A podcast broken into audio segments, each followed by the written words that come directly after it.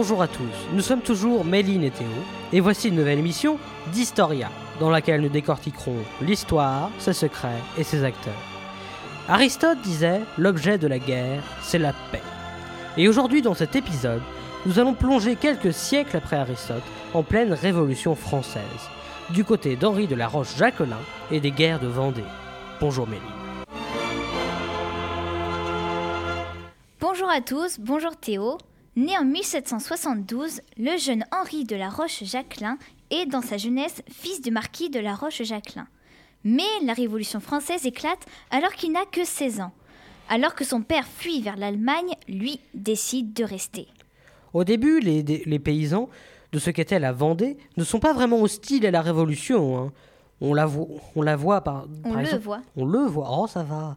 Dans les cahiers de doléances où ils expriment leur mécontentement face à la féodalité. Et par le nombre de députés aussi qu'ils envoient à l'Assemblée législative. Les Vendéens commencent à être mécontents à partir du moment où les biens ecclésiastiques sont confisqués. Car c'est de là que venait l'argent et le matériel qui aidaient les pauvres locaux. La constitution civile du clergé de 1790 n'arrange rien. Celle-ci prévoit que les religieux prêtent serment à la Constitution. À ce moment-là, une certaine partie des prêtres deviennent réfractaires. Bref, euh, ils ne veulent pas prêter serment, quoi. La Roche-Jacquelin fait partie à cette époque euh, d'un régiment de cavalerie. Ah, ah, ah, je sais. En 1791, l'Assemblée nationale exige de lui, en tant qu'officier de la Révolution, qu'il prête serment à cette révolution. Il refusera catégoriquement et démissionnera. Il rejoint plutôt la garde du roi. Il combattra d'ailleurs pour défendre le roi Louis XV, euh, Louis XVI, pardon, lors de l'assaut du palais des Tuileries, là où le roi était assigné à la résidence le 10 août 1792. Cela le marquera car, à l'issue de cet assaut, le roi a été emprisonné dans la prison du Temple et trois jours plus tard, c'est la fin de la monarchie au profit de la Convention nationale.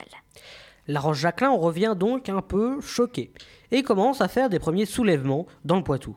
Il y participe en tout cas. Mais l'insurrection éclate vraiment quand, le 23 février 1793, la Convention décide de lever près de 300 000 soldats. Le 10 mars 1793, la grande insurrection monarchiste a lieu. La Roche-Jacquelin est alors un véritable chef de guerre. En effet, on raconte que dès qu'il paraissait, même dans des moments durs où la garde républicaine arrivait, il redonnait vigueur et courage aux paysans qui, en sa présence, s'armaient et étaient prêts à combattre.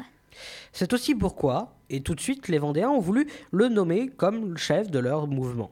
Il dirige donc le mouvement, ce soulèvement des Vendéens de mars 1793, où il est censé avoir dit cette phrase montrant son envie de vengeance contre les républicains si j'avance, suivez-moi. Si je recule, tuez-moi. Si je meurs, vengez-moi.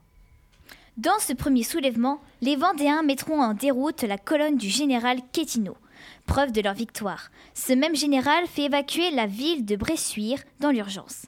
Entre avril et mai, les victoires se poursuivent, les révoltes se propagent vite et les armées mises en déroute encore une fois à la bataille de Thouars le 5 mai. La Roche-Jacquelin est souvent décrit comme un héros, comme dans sa biographie par Louis-Gabriel Michaud. À l'attaque de Saumur, le 7 juin, il enlève d'abord le camp retranché de Varin, et, emporté par sa brouillante ardeur, au moment où l'on se bat encore à l'entrée de la ville, il se met, le sabre à la main, sa carabine en bandoulière. Et, suivi d'un seul officier, il s'élance à la suite des fuyards, pénètre dans les rues, s'avance sur la place de la Bilange, brave les coups de fusil, abat lui-même plusieurs soldats républicains et renverse à ses pieds, d'un coup de sabre, un dragon qui, arrivé sur lui le pistolet à la main, vient de le manquer. Ce siège de Saumur, qui nous est raconté par Louis-Gabriel Michaud, est l'un des grands faits d'armes des Vendéens. Cinq jours de combat, 1200 prisonniers, 12 000 prisonniers. C'est gigantesque et des gigantesques stocks de munitions. Après cela, il y a quelques batailles moins heureuses au moment de la Convention nationale envoie beaucoup plus de soldats en Vendée pour une guerre qu'elle veut plus rapide et plus énergique. Énergique. Énergique. Après la mort de grands noms de la résistance vendéenne comme Delbé, Bonchamp et Lescure, le jeune Laroche-Jacquelin est le nouveau général en chef des Vendéens à à peine 21 ans. L'armée vendéenne se fortifie un peu et marche sur la Bretagne à la fin du mois d'octobre 1793, alors que les Anglais font espérer des secours en Bretagne. Mais avec une armée divisée en trois et tout un tas de circonstances, comme une très bonne défense de Granville, causant, cause pardon, la ruine des royalistes. Ils rentrent donc chez eux en détruisant au passage une colonne de soldats républicains euh, oui, une colonne de soldats républicains. Deux mois plus tard, nous sommes alors autour du 10 décembre. L'armée vendéenne, affamée, prend la ville du Mans. Mais le 13, les révolutionnaires assiègent la ville.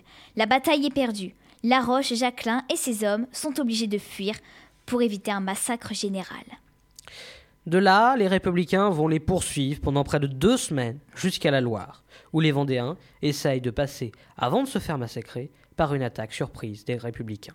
Sous l'effort de la tempête, quand tous ont courbé le front, quand tous ont courbé le front, seul le beau dressant la tête, je vous vois, fiers compagnons, vendéens, marchons au feu sans effroi, mourons pour Dieu, pour le roi, marchons au feu sans effroi, vive le roi, vive Dieu, vive Dieu, vive le roi. En partant pour la croisade, j'avais dit moi faible enfant, j'avais dit moi faible enfant, je serai le camarade. Vous m'avez fait commandant, Vendéen, marchons au feu sans effroi, mourons pour Dieu, pour le roi. Marchons au feu sans effroi, vive le roi. Vive Dieu, vive Dieu, vive le roi. S'il était là mon vieux père, lui saurez-vous commander, lui saurez-vous commander, le ciel Vous venez d'entendre la chanson de Monsieur Henri, chanson monarchiste en l'odeur d'Henri de la Roche-Jacquelin, écrite bien plus tard, en 1882. Elle est ici chantée par le chœur de la Joyeuse Garde. La Roche Jacquelin, ayant donc survécu au massacre de la rive, fuit sur l'autre rive et finit par trouver le repos. Là, il lui arrive une aventure des plus pittoresques. Lui et ses trois compagnons s'endorment d'un côté d'une botte de paille, dans une grange, leur hôte les prévient qu'une patrouille arrive, mais ils n'en font rien. La patrouille de quatre soldats s'endort alors de l'autre côté de la botte de paille. Et les trois Vendéens s'enfuient le lendemain après une bonne nuit de sommeil. Notre généralissime, comme il est nommé par les Vendéens, en rencontre alors un autre, Charette. Et forcément, ils ne sont pas vraiment d'accord, mais finissent quand même par combattre ensemble contre les colonnes de la Convention. À force de tuer les patrouilles, de couper les communications et de voler les munitions, les Vendéens tombent sur un ordre de la Convention, demandant à ce que des laissés-passer soient donnés aux paysans vendéens. Seulement, tous les porteurs de ce laissez-passer devront ensuite être fusillés. Cet ordre, des plus barbares, une fois affiché aux yeux des Vendéens, les réunit encore un peu plus, alors que les colonnes infernales, de garnisons soldats chargés de piller la Vendée s'approchent. Mais alors que la garnison de Cholet vient mettre à sac la ville, la Rochefoucauld l'attaque. La mer en déroute et la poursuit. Seulement, deux grenadiers échappent à la poursuite. La Roche Jacquelin, qui les voit, se rapproche alors. Mais par une ruse, un des deux grenadiers lui tire une balle en plein front. Nous sommes le 28 janvier 1794 et le généralissime de Vendée meurt à seulement 21 ans. Après sa mort, la lutte des Vendéens continuera bien des années encore. On voit donc une accalmie de la guerre à l'été 1794, surtout après la mort de Robespierre.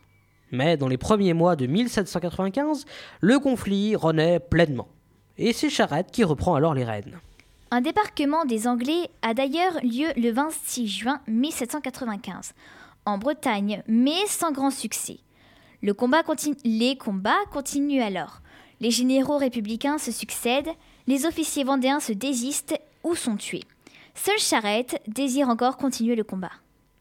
Forcément, le 23 mars 1796, Charette finit par être arrêté et sera fusillé la semaine suivante. La guerre s'éteint donc progressivement avec lui. En 1799, la guerre reprend une troisième fois, après un coup d'État militaire au sein du Directoire. Et surtout, ou encore, ce selon, à cause d'une levée d'hommes pour l'armée. Mais cette fois-ci, les esprits se calmèrent très vite après le coup d'État du 18 Brumaire de Napoléon Bonaparte. Les Vendéens se tranquillisent donc avec le consulat, puis avec l'Empire. Eh bien, merci de nous avoir écoutés. Vous nous retrouverez dès la semaine prochaine pour découvrir une nouvelle période et de nouveaux acteurs de l'histoire.